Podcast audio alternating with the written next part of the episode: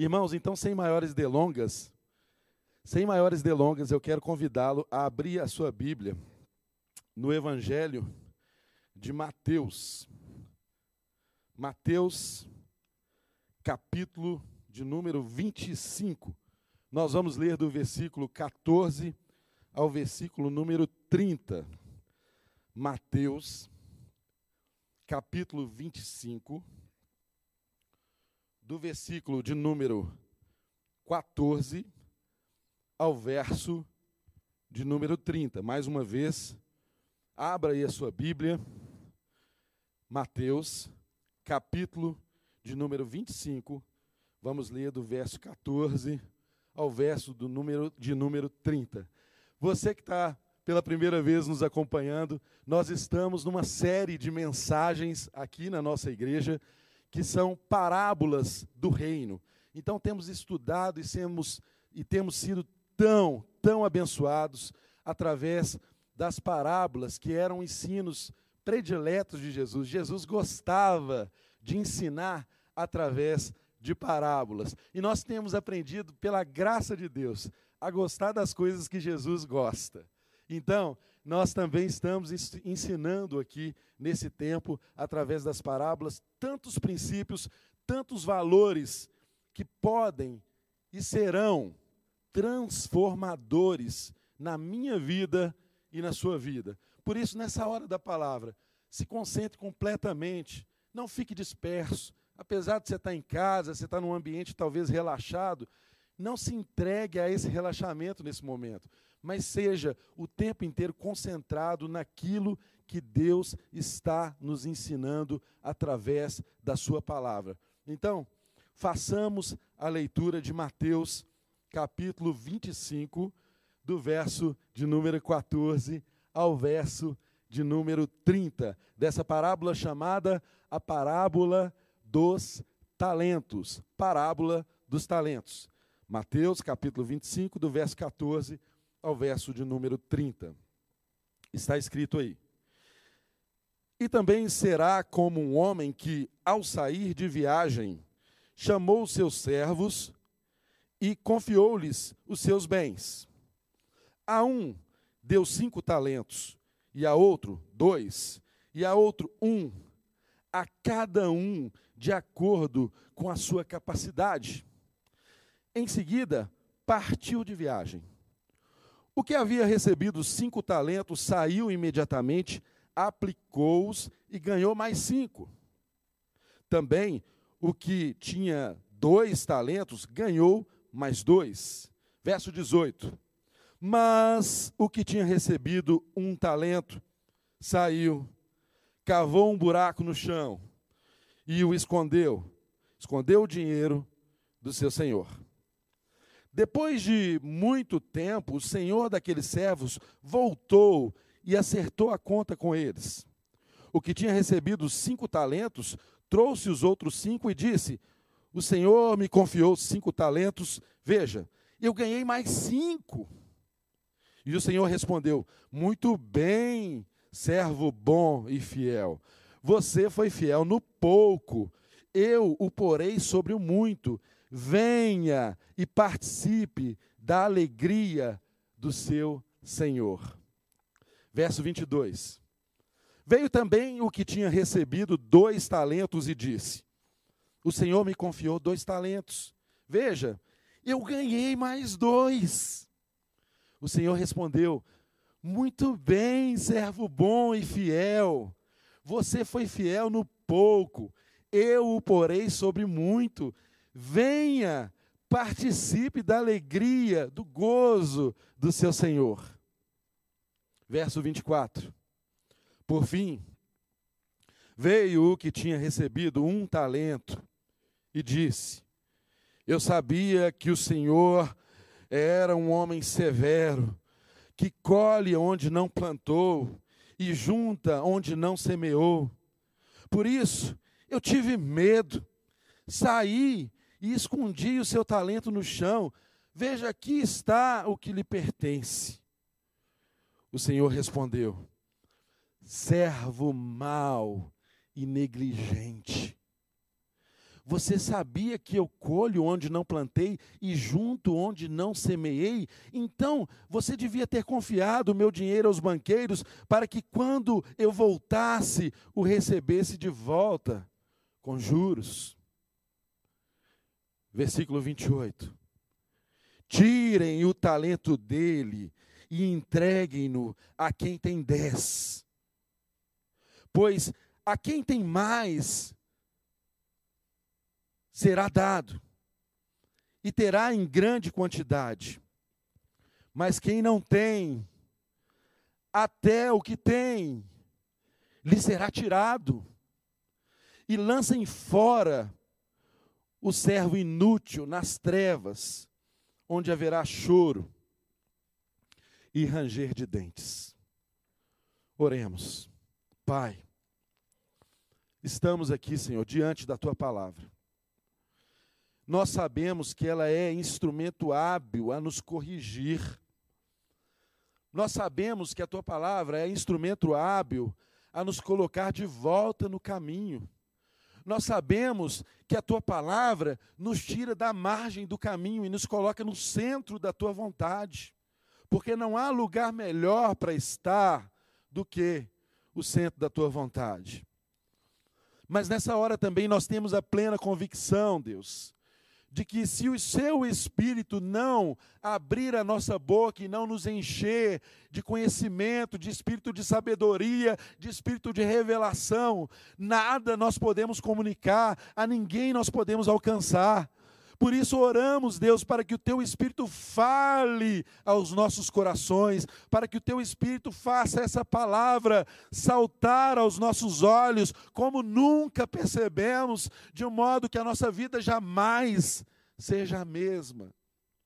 Oh Deus, eu me coloco humildemente aqui, Senhor, como um servo teu, pedindo ao Senhor que derrame uma graça especial sobre a minha vida, Senhor derrame também uma graça especial sobre qualquer pessoa que ouve essa mensagem, que assiste a esse vídeo, que é ministrada por essa mensagem, por essa pregação.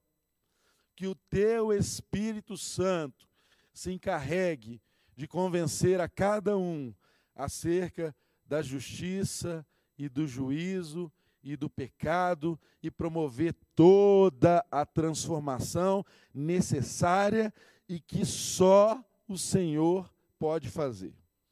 Não há argumentos, não há nenhuma informação que seja transformadora nas nossas vidas, se ela não for regada pelo poder que há no sangue de Jesus e pela influência do Espírito Santo do Senhor.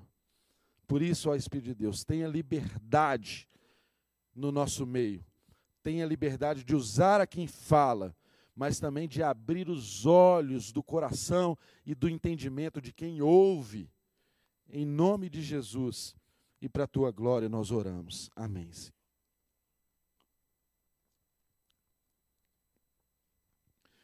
Irmãos, estamos diante aqui de um texto que é uma parábola que muitas e muitas vezes é mal compreendida e eu confesso aos irmãos que, até mesmo enquanto estudava esse texto, orava acerca dele, preparava essa mensagem, eu mesmo fui surpreendido por muitas informações que talvez eu e você tenhamos aprendido, não da forma completamente verdadeira no seu significado, e cremos que isso pode ser transformador nas nossas vidas.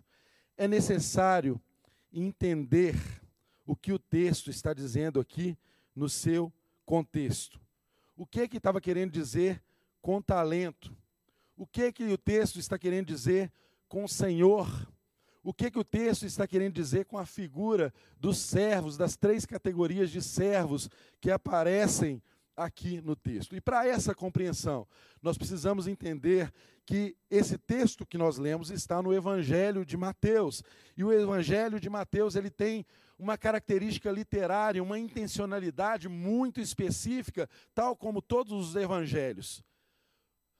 O evangelho aqui, segundo Mateus, ele vem com a característica de celebrar a chegada do reino, e Jesus então se preocupa em se apresentar como o rei que vem, o rei que chega.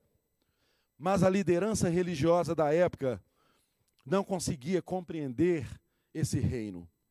E Jesus tinha por hábito ensinar as pessoas de, de forma que aqueles que a verdade deveria ser revelada, ela era revelada, era escancarada e era transformadora, mas aqueles que tinham o coração endurecido, empedrecido, e muitos eram empedrecidos, endurecidos pelo espírito de religiosidade. Eles ficavam endurecidos e não conheciam os mistérios de Deus que estavam sendo revelados através dessa parábola. Esse discurso que Jesus organiza na parábola dos talentos está realmente trazendo uma confrontação acerca da compreensão equivocada que os maiorais da lei, que os líderes religiosos, daqueles que eram detentores da revelação,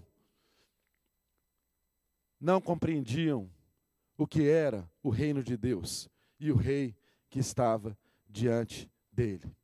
Então, a organização desse texto, todo isso, você vê tudo isso no Evangelho de Mateus, uma organização que faz menção ou paralelos com as narrativas do Antigo Testamento, com Moisés, com a Torá, apresentando Jesus como se fosse o novo Moisés, mas essencialmente como o rei que chega. Portanto, estamos diante de um texto que tem um caráter claramente escatológico. O rei que vem virá trazendo juízo àqueles que o receberam e também àqueles que o rejeitaram. E essa palavra tem um caráter atemporal. Apesar da boa exegese nos exigir que nós nos compreendamos aqui, tal como os leitores ou tal como os ouvintes de Jesus nessa parábola, nós podemos claramente entender que ela fala aos nossos corações e fala conosco nos dias de hoje. Esse é um texto de natureza escatológica. E a questão é: o que vai contar verdadeiramente no dia do juízo? Quem será aprovado ou reprovado diante de Deus, diante do juiz? Ora, queridos, uma coisa é certa: um bom judeu sabia e temia, porque um dia o juízo viria. E se eu e você somos bons cristãos, jamais podemos esquecer e perder em nossas vidas a perspectiva que um dia o juízo virá e nós não sabemos quando, nós não sabemos exatamente quando, o momento que vem, mas haveremos de prestar contas de tudo na vida acerca desse juiz diante desse juiz em tudo aquilo que ele nos entregou como dádiva. Então, a questão aqui é estar preparando a vinda de Cristo. E para nos prepararmos para a vinda de Cristo, não basta apenas sermos cautelosos. O texto nos mostra que Deus espera de nós muito mais do que mera cautela. Ele espera de nós que produzamos algum fruto ele espera uma vida frutífera enquanto ele está para vir. É muito claro nesse texto, não há qualquer dúvida e divergência de que o Senhor desse texto se diz ao nosso Senhor que vem e que trará juízo um dia. Ele voltará. E nós, cristãos, devemos desejar a volta do nosso Senhor. E para isso precisamos pensar como que temos levado a nossa vida e essa parábola nos faz pensar sobre isso. Tenho aqui algumas informações muito importantes sobre esse texto, que são primárias para você ter uma compreensão adequada do que que Jesus está tratando com o seu povo e conosco aqui nesse texto. Esse texto, ele não fala conosco imediatamente daquilo que a maioria de nós compreende que ele está falando. Eu tenho certeza que você, como eu, talvez possa pensar que esse texto está falando meramente da nossa capacidade, dos nossos dons e talentos, das nossas habilidades que recebemos de Deus e que somos responsáveis diante de Deus por cada uma delas. Mas não, essencialmente, não é sobre isso. Originalmente, melhor dizendo, não é sobre isso que o texto está dizendo. Sabe por quê? Porque quando Jesus disse essa parábola, esse conceito de talento não existia. Esse conceito de talento como uma habilidade, como uma capacitação vinda a nós, só foi cunhado depois por essa palavra talento. Ou seja, o sentido do que Jesus estava dizendo aqui às pessoas que o ouviam não era necessariamente esse que nós estamos acostumados, com o sentido de talento como sendo meramente uma capacidade, uma capacitação especial ou um dom que Deus tenha derramado sobre nossas vidas. E como que nós podemos compreender isso?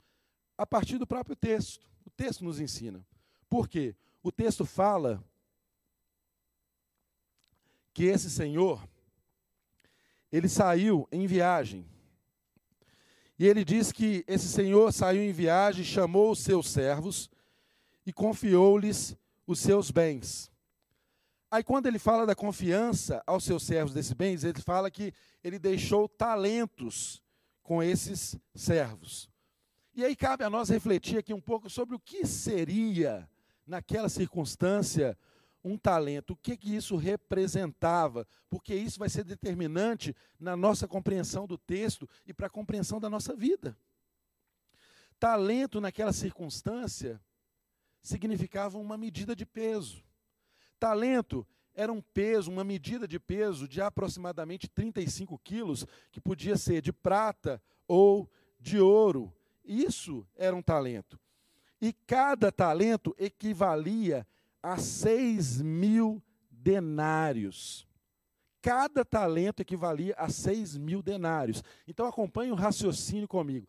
Denário, um denário, corresponde a um dia de trabalho de um trabalhador braçal.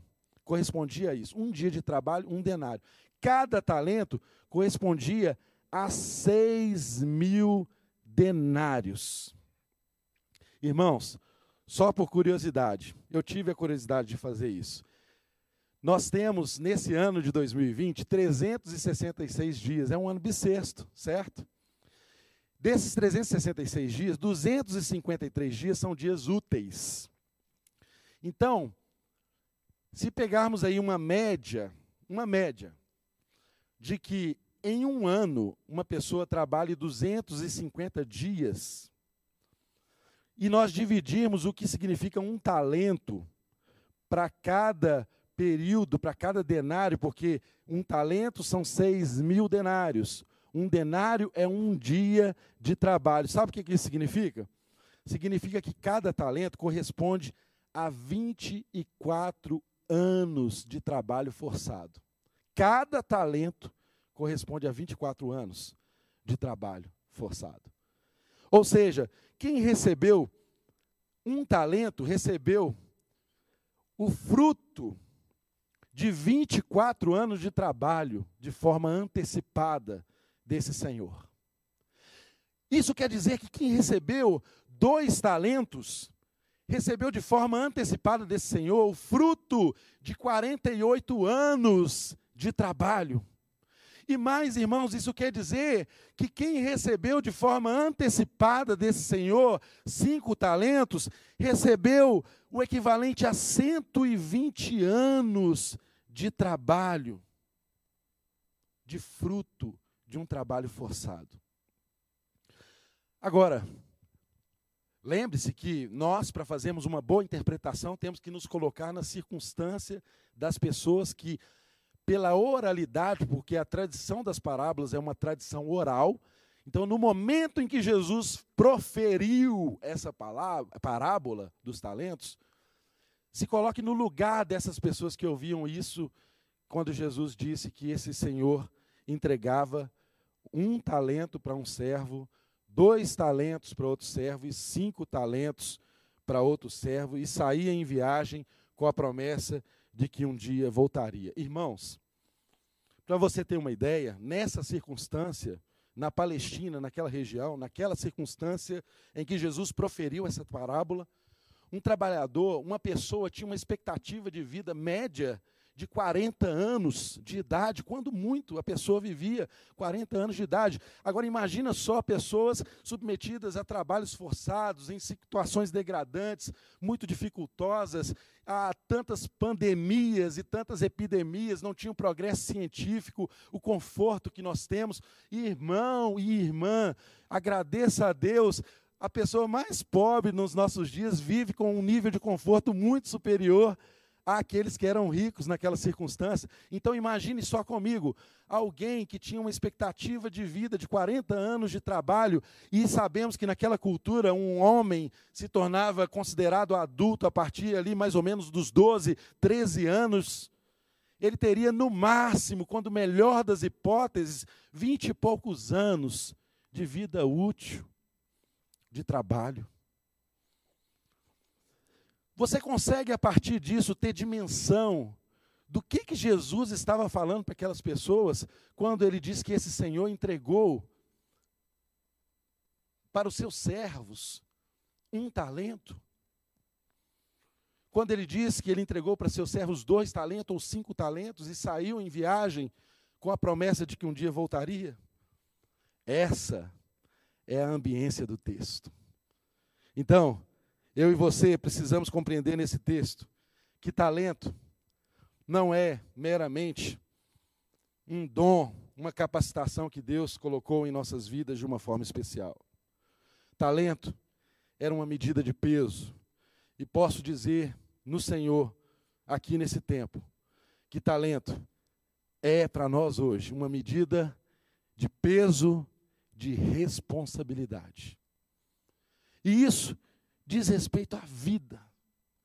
Não está restrito a uma habilidade especial que você tenha a partir, é, apesar de que a palavra talento começou a ser designada exatamente por causa dessa parábola, começamos a chamar de talento aquelas habilidades naturais, mas não é especificamente esses dons. Diz respeito a muito mais à vida, a tudo, a toda dádiva de Deus, a tudo que Ele entregou nas tuas mãos, tudo é dádiva, tudo recebemos de Deus. Percebam que o texto, ele nos ensina, ele começa dizendo assim, exatamente, olha, e também será como um homem que, ao sair de viagem, chamou os seus servos e confiou-lhes os seus bens. Então, voltemos aqui para o texto.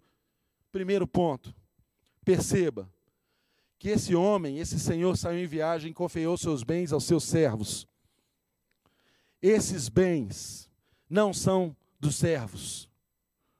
Esses bens são e sempre serão do Senhor, que um dia voltará e pedirá contas de cada um desses bens.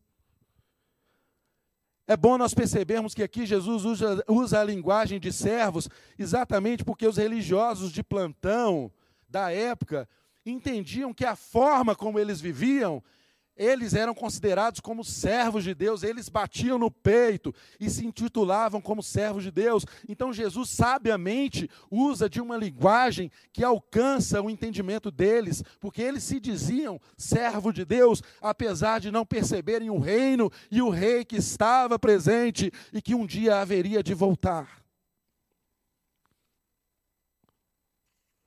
Perceba que é muito importante nós compreendermos que talentos são todos os recursos, todas as oportunidades, a vida, tudo isso nasce originariamente em Deus. Percebam, meu querido irmão, que o primeiro passo sempre é de Deus. Foi o Senhor que confiou o que era dele aos seus servos. Os servos não produziram nada, eles receberam algo que veio da mãos do seu Senhor. Assim é na nossa vida. Primeiro, o primeiro passo sempre, sempre é de Deus, não depende de nós. E o nosso Deus é bondoso, ele confiou grandes coisas a nós. A nossa responsabilidade começa exatamente no segundo passo, que é, via de regra, como que nós vamos responder a Deus segundo aquilo que ele fez a nós. O que nós precisamos compreender é exatamente isso, como que eu e você, como servos do Altíssimo, respondemos a Deus com aquilo que Ele tem colocado em nossas mãos, com a vida que Ele tem nos dado, com o tempo que Ele tem nos dado, com os recursos que Ele tem nos dado, com a família que Ele tem nos dado, com a igreja que Ele tem nos dado, com os ministérios que Ele tem nos dado, com os dons que Ele tem nos dado, como que eu e você respondemos a Deus. Sabe por quê? Porque responsabilidade é exatamente uma palavra cujo radical é o mesmo da palavra resposta. Deus espera de mim, de você, uma resposta ao primeiro passo que Ele deu. Deus espera de mim, de você, que sejamos responsáveis. Deus espera de mim e de você que sejamos responsivos. Deus espera uma resposta de nós a partir daquilo que Ele depositou, a partir da dádiva, da dádiva da vida que está em nós. O que recebemos? Tudo. Tudo é dádiva. Deus dá tempo, Deus dá dons, Deus dá talentos, Deus dá recursos. E cabe aqui no texto nós refletirmos sobre como temos investido tudo isso com sabedoria, com diligência, ou temos sido completamente ignorantes, ou temos sido completamente negligentes, ou temos sido, por assim nos portarmos, completamente inúteis, porque nos colocamos no lugar de inutilidade. Essa é uma reflexão importante. E Deus nos ensina aqui no verso de número 15 que Ele deu a cada um de acordo com a sua capacidade. Veja lá o que está escrito: olha, a, a um deu cinco talentos, a outro dois e a outro um. A cada um de acordo com a sua capacidade. Querido irmão, Deus deu e Ele conhece para quem Ele está dando cada coisa. Ele sabe para quem Ele dá cada dádiva. E Ele dá conforme a nossa capacidade. Ele sabe que você é capaz naquilo que Ele te confiou. Ele sabe que você é capaz. Agora, é preciso que nós tenhamos é, um entendimento claro aqui de que toda dádiva de Deus, todo depósito de Deus em nós e nas nossas vidas é um privilégio. E não existe privilégio sem a correspondente responsabilidade. Na medida que nós recebemos, nós também somos responsáveis. Deus está nos mostrando aqui que Ele deu de forma diferente para as pessoas ali, porque nós somos diferentes, nós somos pessoas diferentes, nós temos habilidades, capacitações, estruturas diferentes, e Deus dá a cada um conforme Ele sabe que pode dar.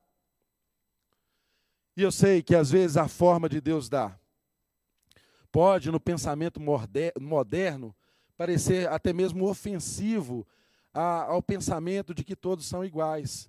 Porque você pensa assim, ah, se todos são iguais, por que, que Deus dá cinco para um, dá dois para outro e dá um para outro?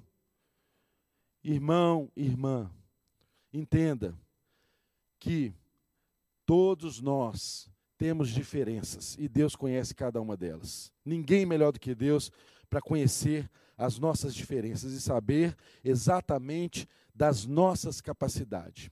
E outro detalhe: Igualdade não é simplesmente dar a mesma coisa a todas as pessoas indistintamente.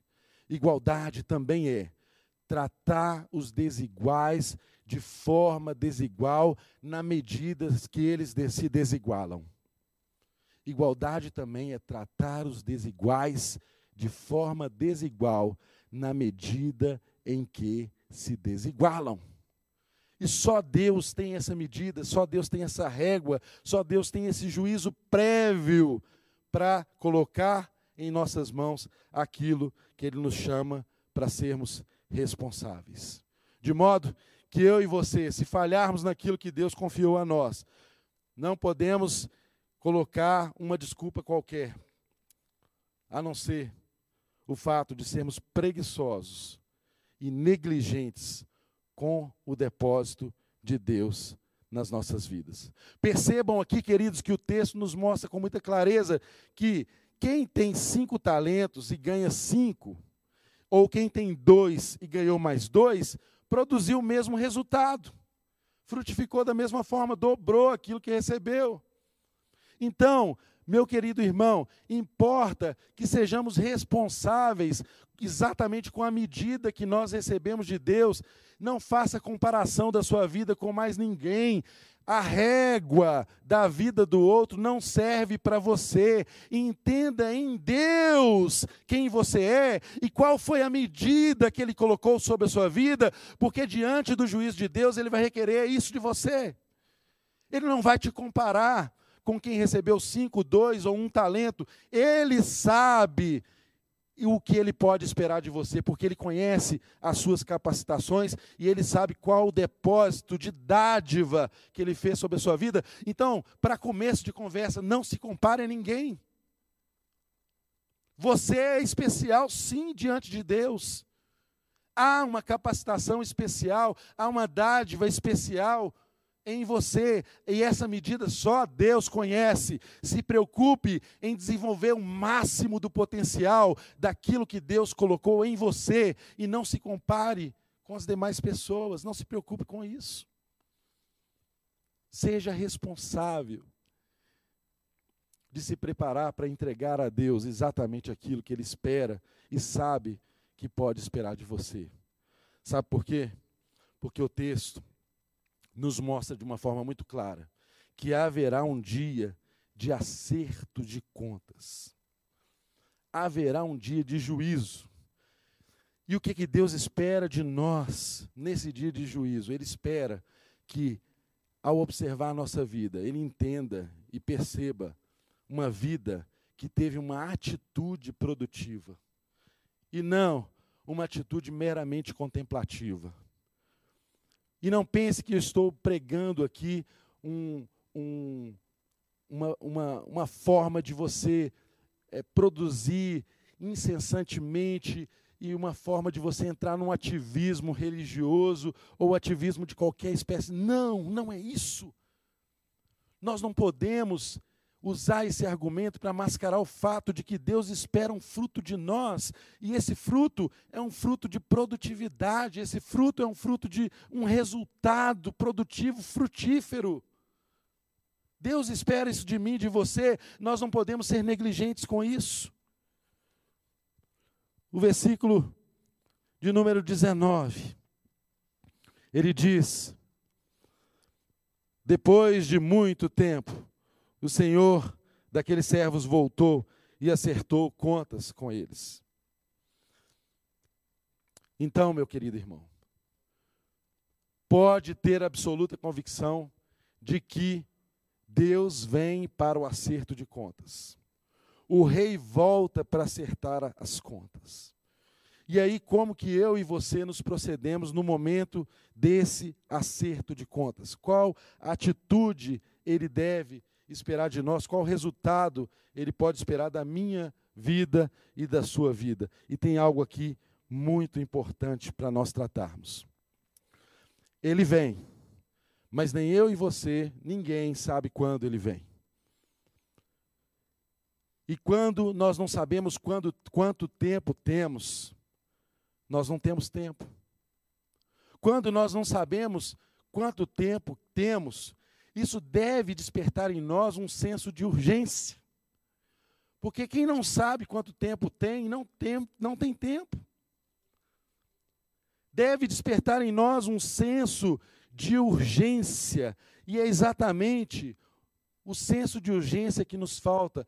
Já percebeu que o mundo está cheio de problemas? Exatamente porque as pessoas ainda não trabalham, não vivem de acordo com o senso de urgência.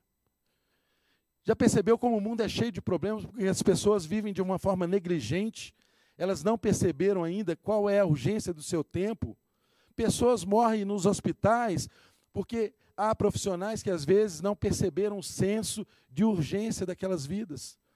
Pessoas morrem em hospitais Porque há pessoas também que não perceberam o investimento importante que deveria ser feito, e isso depende do senso de urgência. Ou seja, o nosso senso de urgência ativa em nós uma vida útil e, e, e completamente diligente, abandonando a negligência.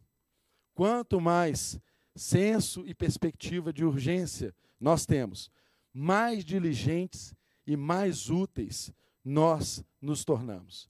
E isso faz diferença na minha vida, na sua vida, na vida da sua família, na vida de empresas, na vida de nações. Você consegue nitidamente comparar países com países e perceber que alguns deles são muito mais prósperos, cuidam muito melhor das pessoas com quem estão, exatamente porque há um senso de urgência bem delimitado, há um senso de urgência o tempo inteiro demonstrado. Caminhamos aqui então para o servo bom e fiel. O verso de número 21 diz assim: O Senhor respondeu, esse servo que chegou, que recebeu cinco, e chegou para o seu senhor quando ele voltou e disse assim: Senhor, eu tenho mais cinco. Olha, o Senhor me deu cinco, eu tenho mais cinco. A resposta que ele dá é essa. O Senhor respondeu: Muito bem, servo bom e fiel. Você foi fiel no pouco, e eu o porei sobre muito. Venha e participe da alegria do seu Senhor. Veja, meu querido irmão, minha querida irmã, quando Deus olha aqui para esse servo bom e fiel, que tinha cinco talentos e fez produzir mais cinco, ou mesmo para aquele que tinha dois e fez produzir mais dois, ele dá a mesma resposta: servo bom e fiel. Sobre o pouco você foi fiel, eu te colocarei sobre o muito. E eu chamo a sua atenção aqui para um detalhe. Lembra quanto que cinco talentos representavam? E Deus está chamando isso de pouco. Você pode ter a dimensão daquilo que Deus prepara para nós, se Ele disse para esse servo bom que multiplicou cinco talentos, e nós sabemos que cinco talentos aqui representava 120 anos de um trabalho duro. Imagina o conforto, os privilégios que 120 anos de trabalho poderia traduzir para uma vida, e ainda mais em uma circunstância de pessoas que não viviam mais de 40 anos. O Senhor olha para isso e fala assim: é pouco. Você foi fiel no pouco, isso era pouco. Agora isso é pouco, por quê? Porque o que há em Deus é muito, e é um muito que nós não conseguimos dimensionar. E o texto nos mostra com muita clareza aqui quando Deus diz que o que, que é esse muito? O que, que é o muito do Senhor para as nossas vidas, para a minha vida e para a sua vida? O texto responde: Venha, venha, servo bom e fiel que foi fiel no pouco, que eu colocarei sobre muito. O que é o muito? Venha e participe da alegria do seu Senhor. Venha e participe do gozo do seu Senhor. Venha e entre na festa do seu Senhor. É muito importante, meu querido irmão, que eu e você percebamos o que, que isso significa naquele contexto, porque servos não participam da festa dos seus senhores, servos não sentam à mesa do banquete dos seus senhores, servos. Estamos diante aqui de um Senhor que antecipou os dons, que antecipou o talento, que antecipou a vida. Você pode imaginar você entrar em um trabalho e o seu patrão virar para você e dizer para você assim: Olha, eu vou te entregar aqui um talento. De forma antecipada, que patrão faz isso? Eu vou te entregar um talento, isso representa 24 anos de trabalho e eu vou sair em viagem, você trabalha com isso aí. Estou te dando de antecedência. Você consegue dimensionar o que é um Senhor que no primeiro dia de trabalho chega para o teu servo e diz assim: Olha, eu estou te dando dois talentos. 48 anos antecipado de todo o trabalho. Viva bem com isso. Sirva as pessoas com isso. Ame com isso. Multiplique isso. Você pode imaginar, meu querido irmão, que é um Senhor que chega para um servo e entrega nas mãos dele cinco talentos que representa 120 anos de muito trabalho. Dois talentos, 48 anos. Um talento, 24 anos. Ou seja, apenas um talento, naquela circunstância, já representava mais do que a expectativa de todos os anos de vida, de trabalho de um homem médio. Você pode imaginar, querido irmão, o que, que Deus fez por mim e por você. Você pode imaginar o que, que o nosso Deus espera de nós, por que, que Ele espera que a gente seja frutífero, por que, que Ele espera que não sejamos negligentes, tal como esse que recebeu apenas um. E nós temos algumas lições importantes para compreender aqui acerca da negligência porque quem foi negligente não foi quem recebeu cinco e poderia se descansar, porque era uma fortuna, porque era muito recurso, ele não precisava nem mesmo trabalhar. A negligência aconteceu exatamente com aquele que recebeu apenas um.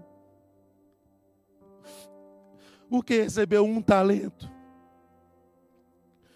Lá no versículo de número 24, está escrito: veio o que tinha recebido um talento e disse, diferente dos outros, ele disse assim: Senhor, eu sabia, eu sabia, eu sabia que o Senhor é um homem severo. Eu sabia que o Senhor colhe onde não plantou e junta onde não semeou. Eu sabia. Eu sabia que o Senhor era severo. E por isso, Deus, eu tive medo. E por isso eu temi, eu tive medo. Saí e escondi o seu talento no chão, enterrei. E veja aqui, olha, eu desenterrei, estou te entregando. Perceba aqui algumas lições importantes, meu querido irmão, que fala ao meu coração e fala ao seu coração. percebam muito claramente que a forma como nós percebemos o nosso Senhor,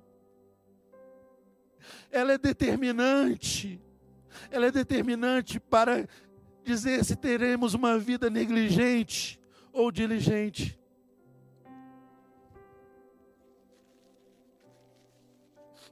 A forma como nós criamos a imagem do nosso Senhor, do nosso Deus, é determinante para dizer se seremos úteis ou se seremos inúteis na vida. A forma como enxergamos Deus diz tudo sobre nós e diz tudo sobre o que fazemos, diz tudo sobre o que temos. Percebam o texto, nos diz, salta aos nossos olhos. Ele diz: Senhor, eu sabia que tu és homem severo, tu és homem duro. E eu tive medo. Agora eu pergunto a você, eu pergunto a mim mesmo: quem diz? Quem diz que um homem, que um Senhor, que te paga antecipadamente, que deposita na sua vida antes de você trabalhar, que dá o primeiro passo, que te dá muito mais do que o seu trabalho poderia pagar.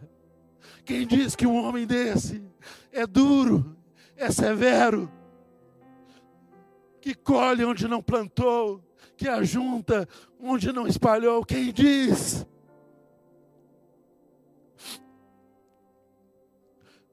A imagem que nós temos de Deus é determinante da forma como nós nos comportamos na vida. Este homem, este homem viu um Deus severo, apenas um carrasco. E por isso, a vida dele foi se esconder. As pessoas que veem Deus no carrasco, elas se escondem na vida. Elas enterram aquilo que Deus colocou sobre elas. Elas desperdiçam o dom, elas desperdiçam o tempo, elas desperdiçam a oportunidade, porque acham que Deus é um carrasco, é um homem severo, duro. Mas eu quero te dizer nessa manhã, que esse homem é gracioso. Esse Senhor, ele é bondoso. Esse Senhor te dá mais do que você merece. E ele e ele te dá e espera de você muito mais do que aquilo que você poderia produzir. Esse é o nosso Deus. Que Jesus mesmo possa falar o seu coração nessa manhã. Eu não sei o que ele tem te entregado. Mas é fato você perceber que quando nós percebemos um Deus duro, severo, inflexível, que apenas nos disciplina, que não é amoroso, que não é gracioso, quando nós percebemos Deus assim, o texto diz que ele teve medo, medo. E o medo nos paralisa, o medo nos escraviza, o medo nos leva à negligência o medo desde o Éden nos faz esconder. Por medo nós nos escondemos. E eu digo para você, meu querido no Senhor, eu digo para você quantos livros não foram escritos por medo. Quantas, quantas canções que poderiam abençoar tantas vidas não foram compostas, ou se foram compostas, não foram apresentadas por medo. Quantos empreendimentos sociais que poderiam mudar a vida de milhares de pessoas não aconteceram ou não acontecem por medo? Quantas pessoas são terrivelmente tristes naquilo que fazem e não têm coragem, não têm coragem de tomar uma decisão, de cumprir a sua vocação em Deus por medo. O medo nos escraviza, o medo nos paralisa. Quantas pessoas, quantas pessoas não se casam, não se dão em casamento por medo e quantas pessoas que são casadas e não experimentam o melhor do relacionamento porque tem medo, medo de dizer eu te amo, medo de correr riscos. Quanto que nós perdemos daquilo que Deus espera de nós por causa do medo. Ele diz: Eu, Senhor, tu eras severo, eu tive medo e eu escondi o que o Senhor me deu. Perceba essa realidade, meu querido irmão. Ainda ontem, ainda ontem, na minha casa, eu moro em um, em um condomínio fechado de casas, é muito tranquilo, minha rua é muito tranquila. E eu saí de casa com meu filho para dar uma voltinha de bicicleta no final da tarde. Eu na minha bicicleta, ele na bicicleta dele. Em um dado momento, criança, meu menino Arthur tem oito anos. Criança fala com a pureza e nos ensina o tempo inteiro. Aprenda com seus filhos nesse tempo que você está com eles. Um dado momento, a gente parou a bicicleta assim, e ele virou para mim e falou assim: Papai, o seu pai, o seu pai andava de bicicleta com você, papai? Eu falei com ele: Não, Arthur. Meu pai não andava de bicicleta comigo. Aí ele diz assim: Papai, o seu pai brincava com você, pai? Eu disse assim: Não, Arthur, meu pai não brincava comigo. E aí, instintivamente, eu já emendei, porque ele estava me perguntando, e falei assim: Olha, mais, Arthur, eu não tenho lembrança de um dia em que o meu pai tenha me sentado no colo, me abraçado, me beijado e dito que me amava. Eu não lembro disso. Eu não sei se eu deveria ter dito aquilo, mas saiu. Eu falei. E aí nós saímos, fomos andar de bicicleta um pouquinho mais, eu já havia esquecido disso. Isso foi ontem, querido, ontem. Por volta de seis horas da noite, da tarde, na viração do dia. E na viração do dia, o pai costuma falar com a gente. Eu estava ali, um pouco depois, distraído. Meu filho entrou para dentro de casa, eu fiquei ainda na porta da minha casa. Minha casa não tem muro, eu estava de frente na rua, ainda na bicicleta, e meu filho tinha entrado. Aí ele chegou lá em cima, na janela da sacada, já tinha passado um tempo, e gritou assim: Ô oh, papai. Eu falei: Oi, filho. Aí ele falou simplesmente assim: Papai, eu te amo, eu te amo. E eu respondi: Filho, eu também te amo muito. Sabe, querido, por que, que eu estou contando essa história para você? Não é porque eu duvidava que o meu pai me amasse. Meu pai não está mais aqui entre nós. Creio que ele está no Senhor. Não é porque eu duvidava de que meu pai me amasse. Mas eu tenho certeza que ele tinha medo de falar isso. E quantos de nós perdemos o privilégio da vida porque temos medo de dizer para as pessoas que amamos o quanto a amamos? Meu filho me ensinou ali naquela tarde algo muito lindo. Ele nem sabe o que ele me ensinou, mas Deus nos ensina, Deus fala conosco. É tão interessante nós percebermos isso na vida. A vida é um bem precioso, é um recurso escasso. Nós só temos uma. O que, você está fazendo com a sua vida, meu caro? O que você está fazendo com a sua vida? O texto nos diz aqui no verso de número 26, e eu vou pregar tudo aquilo que o Senhor disse para eu falar nessa manhã. O verso de número 26 diz assim: O Senhor respondeu, servo mau e negligente. Você sabia que eu colho onde não plantei, e que eu junto onde não semeei? Então, você deveria ter confiado meu dinheiro aos banqueiros para que quando eu voltasse o recebesse de volta com juros.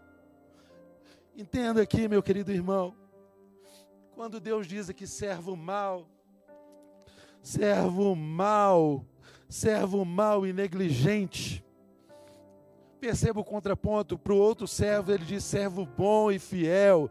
Ora, não deveria ele dizer servo mal e infiel? Saiba, querido, que a negligência é um pecado de infidelidade se nós devemos estudar, se nós devemos trabalhar, se nós devemos fazer, se nós sabemos aquilo que Deus exige e espera de nós. Quando nós somos negligentes, nós estamos sendo infiéis, e nesse aspecto, nessa acepção, é pecado, sim. Chamar de servo negligente é uma forma, é um eufemismo, uma forma carinhosa de chamar alguém de preguiçoso. E preguiçoso não é simplesmente aquele que dorme demais, mas é aquele que dorme na vida, que não faz aquilo que foi chamado para fazer. Servo mau e negligente. Você teve medo, né? Você escondeu tudo. E olha, meu querido irmão, perceba que todos, inclusive aquele que escondeu, teve que apresentar-se diante do seu Senhor o tribunal de Cristo não isenta nada daquilo que nós recebemos. Nós seremos julgados por nossas obras, sim. Tudo que é depósito, a própria vida, será objeto do juízo de Deus. Não se ignore disso. Não se esqueça disso. Servo mau, servo infiel, servo negligente. Percebam, a infidelidade e a negligência andam juntas o tempo inteiro. E boa parte dos crentes, nós cristãos, achamos que a verdadeira espiritualidade está naquilo que nós deixamos de fazer. Nós caminhamos na vida o tempo inteiro pensando que ser crente, ser um bom crente, é não beber, é não frequentar certos lugares, é não fazer certas coisas. Ah, meu querido, o que Deus está falando conosco aqui nessa manhã é que Ele sim, Ele não deseja que você faça certas, deixe, Ele deseja que você deixe de fazer certas coisas sim, porque você é uma nova criatura, mas a medida de Deus aqui não é de espiritualidade, não é o não fazer, mas é o que nós fazemos com a nossa vida. Deus espera um fruto de nós. A linguagem aqui é a linguagem dos business, dos negócios. E ele diz assim: Olha, se você é servo inútil, entendia que eu era severo, que eu era um homem duro, que eu era um homem sensível, porque você não entregou isso para os banqueiros. Ao menos juros eu receberia. E eu digo para você, meu querido irmão, não é que a objetividade de Deus, não é que o desejo primário de Deus fosse que aquilo que foi entregue para o seu servo fosse transferido de responsabilidade para outras pessoas. Não, jamais essa seria a intenção do nosso Deus.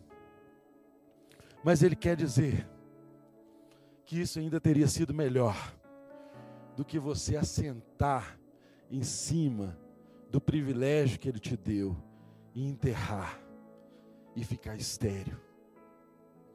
Entenda, o juízo vem e Deus espera de nós uma frutificação.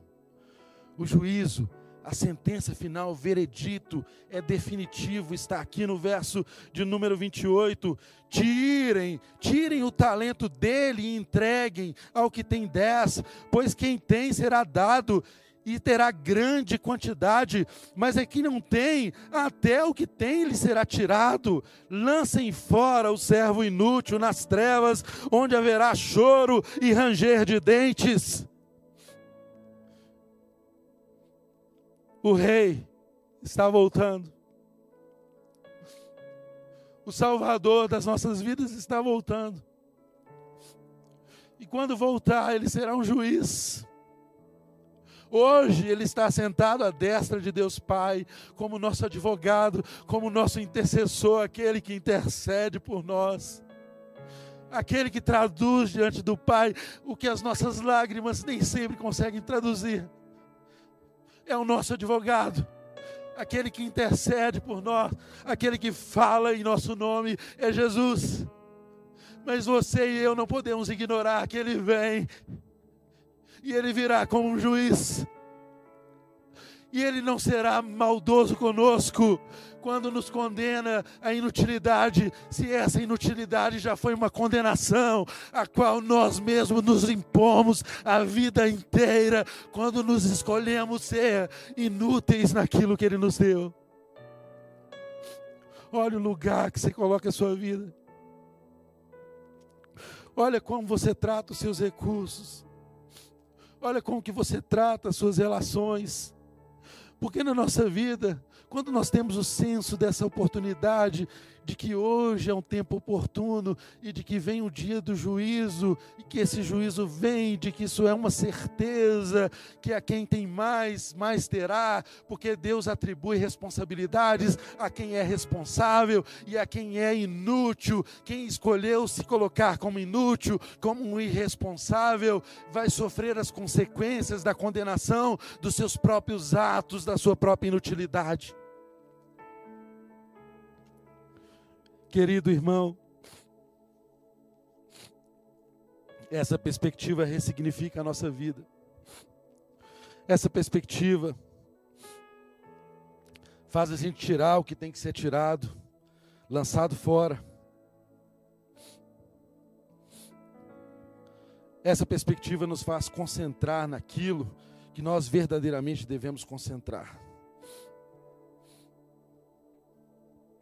E a maior condenação que um ser humano pode sofrer é essa, que não é a condenação do porvir, mas é a condenação dos dias de hoje, de você se colocar no lugar da inutilidade, no lugar da infertilidade. Porque nós olhamos para o reino de Deus muitas vezes, pensando que é um reino que virá no porvir, mas não. Jesus diz: o reino já é, o reino já está entre vós. Como os teólogos dizem, o já é, mas ainda não. Ele não se concretizou, não se concluiu totalmente, mas o reino de Deus já é uma realidade e não há nada pior. O maior inferno, o maior choro, o maior ranger de dentes é eu e você que tivemos um bom depósito em nossas vidas, rangermos os dentes em perder a oportunidade de vivermos eternamente o gozo, a festa, a alegria que o nosso Senhor nos propõe. Isso sim é ser inútil. Isso sim é uma condenação, você andar na vida sem gozar daquilo que Deus já disponibilizou a mim e a você. Isso sim é maldade, isso sim é inutilidade. A grande questão, meu querido, é eu e você percebermos que o gozo, que a alegria, que a festa do Pai é algo que eu e você já podemos experimentar hoje.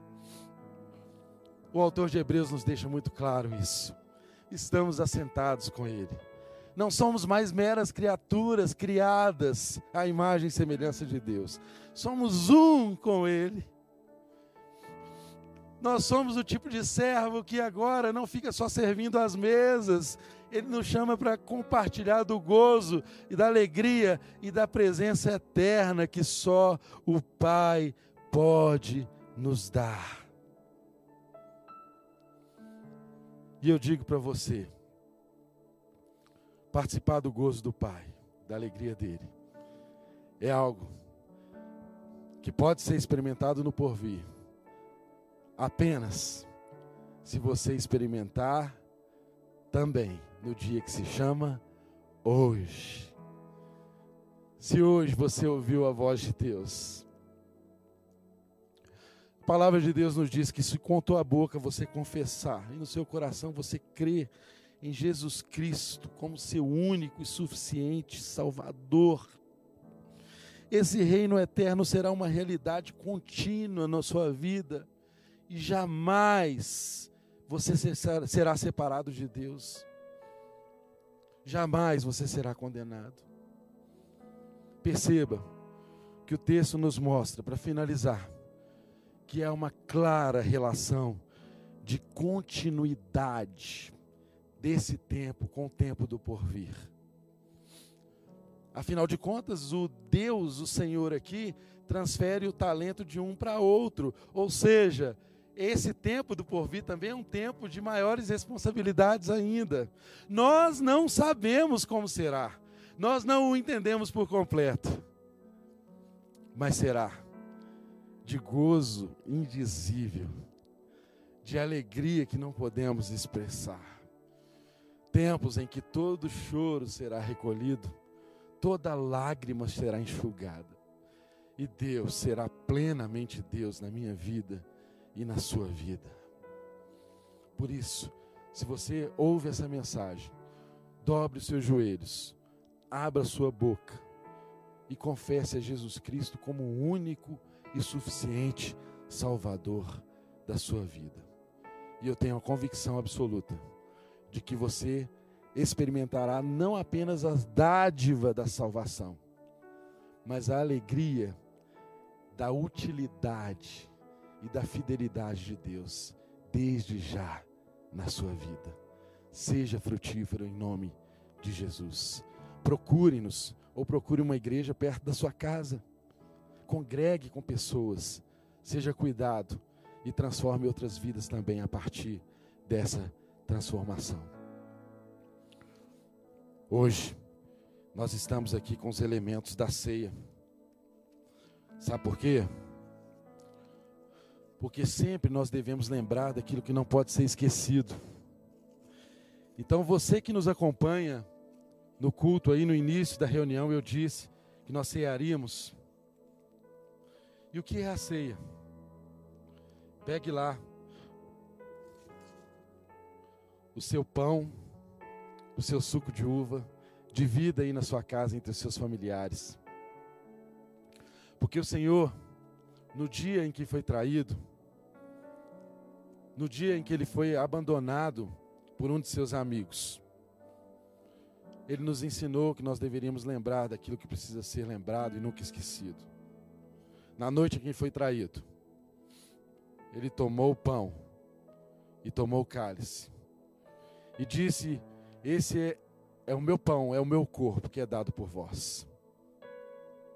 Fazei isso em memória de mim, porque todas as vezes que comerdes o pão e que beberdes o cálice, anunciais a minha morte até que eu venha. E desde então, na história da vida da igreja, no mundo inteiro, a igreja celebra e lembra não apenas a morte, o corpo que foi dado por nós, o sangue que foi vertido na cruz do Calvário, mas lembra, e mais apropriadamente, nunca, como hoje no texto que nós estudamos, até que Ele venha. Porque depois que Ele vier, o gozo é completo, a festa é plena, não existem mais representações, porque eu e Ele, eu, você e Ele seremos um só, num gozo pleno. Então, aí na sua casa, onde você estiver, tome o seu pão e o seu cálice. E comamos o pão e bebamos o cálice, anunciando a sua morte até que ele venha.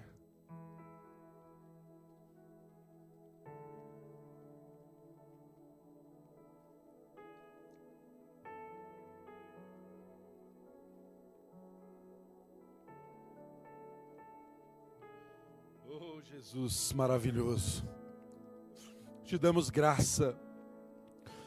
Te damos graça por tão grande sacrifício por nós ali na cruz do Calvário. Te damos graça porque nos alcançaste. Alcance a cada um desses que nos ouvem pelo teu sangue, pelo teu poder.